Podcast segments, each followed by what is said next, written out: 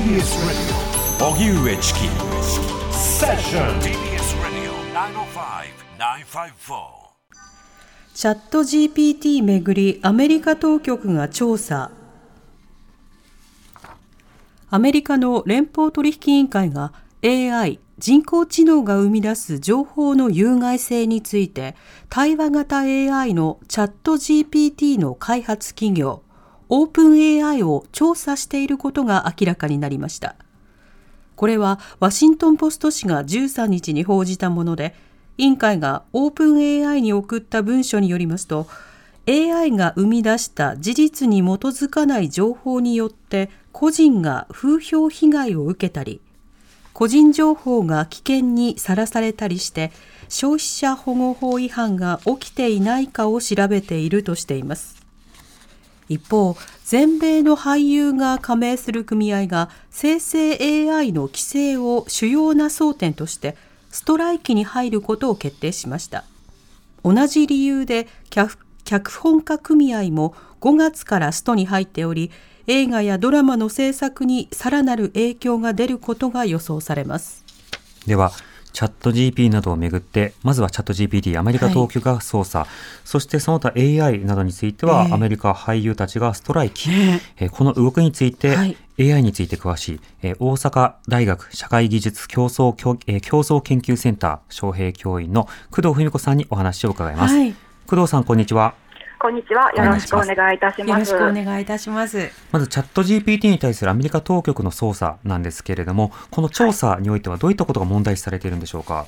はい、えーと、冒頭でご紹介いただいた通り、アメリカの連邦取引委員会 FTC が今回、消費者保護の観点から調査に入ったという報道ですが、はい、具体的に懸念されているのは、個人情報などのプライバシーの話、そしてデータ漏洩などに関するセキュリティの話、うんうん、そして最後にチャット GPT、まあ、対話型 AI が嘘をついてしまうっていう、そういうところの風評被害に関するリスクが、うんうん、主にこの3つが懸念されています。うんなるほど、まずプライバシーという点については、どういった問題なんでしょうか？はい、えーチャット GPT とか対話型 AI をお使いになった方なら分かる通り、はい、あの利用者からの質問に対して非常に自然な言葉で返答してくれる反面、あのそう自然に返答するために、まあ、自分に関する情報を例えば入力したりしますよね。うんはい、でそういったところ時に、まあ、自分に関する情報はじゃあこの後どういうふうに使われるんですか？ということが必ずしも明確に示されていない場合があったりですとか。うんあと利用者側からはちょっと見えにくいんですけれども、その自然な言葉で回答できる AI を作るためには非常にたくさんのデータを使う必要がありまして、はい、このデータというのは基本的にはあのウェブから取得されています。でここで使われているウェブのデータの中に個人データが入っている可能性があり、それがプライバシー侵害に当たるかもしれないという懸念があります。うんなるほど。その個人データが含まれているウェブのデータというのは、例えばどういったものが入っているとあの問題だとされるんでしょうか？はい、えっと、基本的なあの原則としては、自分に関する情報、個人情報については、えっと、取得される本人の同意がないと、え取得できないということに一応はなっておりますので、うん、あの同意なく取られていれば、基本問題になっているというふうに、えっと、理解をしてください。で他方、もちろんいろんなあの例外例えば研究開発に関する例外などももちろんあったりもするので、えーと、そういった例外をもち詳しく精査した上であの順法、えー、合法にデータを取得していることを期待してはいるんですけれども、うん、本当に適切なデータ取得がされているかというところがあの不透明であるあの、まあ、開発企業が十分に開示しないという問題意識があのアメリカの当局にあってその度、まあ、20ページにもわたるようなどうなってるんですか説明してくださいっていう、うん、そういう要望書が出されたというふうに理解をしています。なるほどまた2つ目のセキュリティの問題、これはいかがでしょうか？はい、セキュリティに関してはそのああの春にあのちょっとした事故といいますか、はい、が起きておりまして、えーと、チャット GPT を開発しているオープン AI さんが、えー、2023年3月にあの、まあ、有料版の会員の方の、えー、氏名メール、メールアドレス、住所、クレジットカード番号の下4桁などの個人情報が、他の会員の方も見れてしまうような状態になってしまうという不具合が発生していまして、こういあそうなんです、うん、でえっと、こういった事故、事案ということに対して、このえーと、事故に対して影響を受けた人数は本当にどれぐらいなんですか、再発防止策っていうのはどういったことがされてるんですか？ということも、えー、今回の FTC が尋ねている内容の一部に含まれています。うん。こういった個人情報とかデータ漏洩などのセキュリティ対策については、もちろんあのチャット GTP、対話型 AI だけの問題ではないんですけれども、はい、まあ、このキーを乗じてというか、まあ、改めて聞い聞いているということだと理解しています。うんなるほどそしてプライバシー、セキュリティに加えて、もう一つ問題となるのが、風評被害のリスク、まあ、フェイクニュースなど流されること、これはいかがでしょうか？はい、えっと、あの多分試したことがある方は分かると思うんですけど、例えば、はい、荻上チキさんはどんな人ですかって聞くと、うん、あの必ずしもあのラジオパーソナリティでセッションの担当していて、みたいなことをしっかり答えてくれるわけではなくて、はい、あのちょっと違うことを答えてしまうことがあるということを体験された方もいらっしゃると思います。そうです、10回に9回は間違えてましたね。そうですね。これは技術上の特性なのでしょうがない部分もあるんですけれども、はい例えば、えーと、アメリカで今、どういう 訴訟が起きているかというと、ですね、うん、アメリカのラジオ番組のパーソナリティの方が、はい、えーと、ある団体からお金を横領したみたいなこうことを告発する文章を、まあ、チャット GPT が作ってしまっていて。ほうほうでえーとまあ、チャット GPT が作った文章なので、それを作らせた人にとっては、まあまあ、チャット GPT だからね、まあ、十中八九ちょっと違うよねって思うんですけど、うん、ちょっとそれらしい文体で告発告発状になっているので、はいはい、作った人が見てない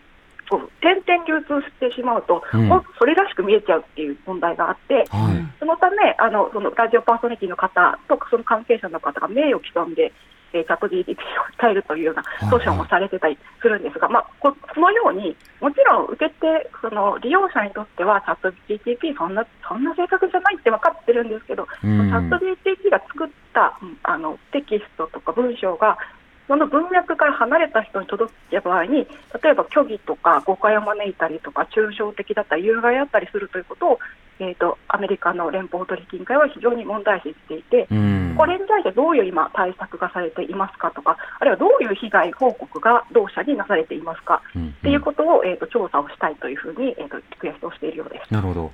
これあの、アメリカの連邦取引委員会、まあ、調査の意向ということですが、今後、この調査の進捗、あるいはその先にあり得る選択というのはどうなっていくんでしょうか？あり得る選択はですねあのなんか日本にいるとちょっと信じがたいことであるんですけれども、はい、えー、アメリカの政府機関って割と積極的に権限の行使をするので、うん、えーとまあ、これまでも、えーと、Facebook、Amazon、Twitter など多い IT 企業に対して違反があった場合、あの消費者保護法の違反があった場合は、すごい莫大な、えーと、課徴金、まあ、罰金のようなものを課したりとか、うんうん、あるいはあの FTC、えーと、連邦取引委員会って訴訟を起こす権限があるので、はい、おかしいと思った企業の行為に対して差し止め、やめてください、このサービス開発はやめましょうっていうあの訴訟を起こせる権限もあるので、はい、えーと、実際に起こしたりもしていまして、えー、とその裁判においては勝ったり負けたりはしていますが、うん、割とこうにあのまあ、日本にいると行政指導で、まあ、そのまま対話を続けてっていうイメージがあるかもしれないんですけど、もっとこう積極的に、えー、と介入をしてくるタイプのアメリカですが、まあ、もちろんその前提として、どういう事実関係にあるのか、本当に、えー、と介入すべき段階なのかというのを、事実関係を把握しているというのが現状だと思います。うん。これ、今のところ、オープン AI のチャット GPT のみが対象なんですか？えっと、一応そう、今のところは、えっと、チャット GPT の開発企業であるオープン AI に対して、えっと、調査をされていますが、もちろん他にも、え文章以外の、えっと、画像だったり、絵だったり、うん、動画、まあ、動画とかであのえイメージを作るような AI というのもされているので、まあ、ここを足がかりというか、一番あの今、懸念とかリスクが高まっているので、チャット GTP に聞いているっていうところもありますが、他に波及する可能性は否定しきれないと思いますし、ここからさらにえーと、もっと抽象的なルール作りを進めていくっていうこともあの期待さ、まあ、一部のあの団体は期待している消費者は期待していると思います。なるほど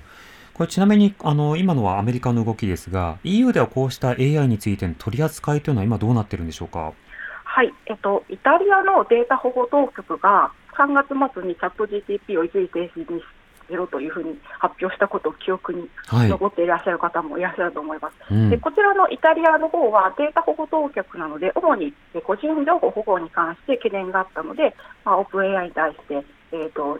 まあ、要請、利用停止を要請したという形になっていました。うんうん、ただ、その後、えー、チャット GTP のイタリア国内の一時利用停止は解除されています。これは個人データの取り扱いに関して、えーと、チャット GPT を開発しているオープン AI が、まあ、釈明をしたとか、もう少し説明をしたりとか、あとこういった今後改善策を導入していきたいということを表明したので、まあ、じゃあ様子を見ましょうかと言って、様子を見て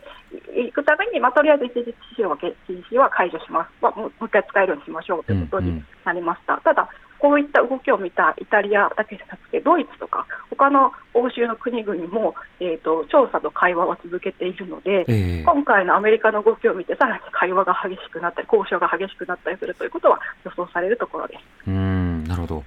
まあ、本当にあの他にもねツイッターとかスレッズとかいろんな取り扱いをめぐっては、アメリカや EU で結構その方針が分かれてさあどうなるのかということが不透明な状況もあるので AI についても気になるところではあります。でその AI についてはアメリカで今ストライキが起きておりまして俳優組合と教本家組合がストライキを行っていると。あ脚本家組合、うん、でこれあの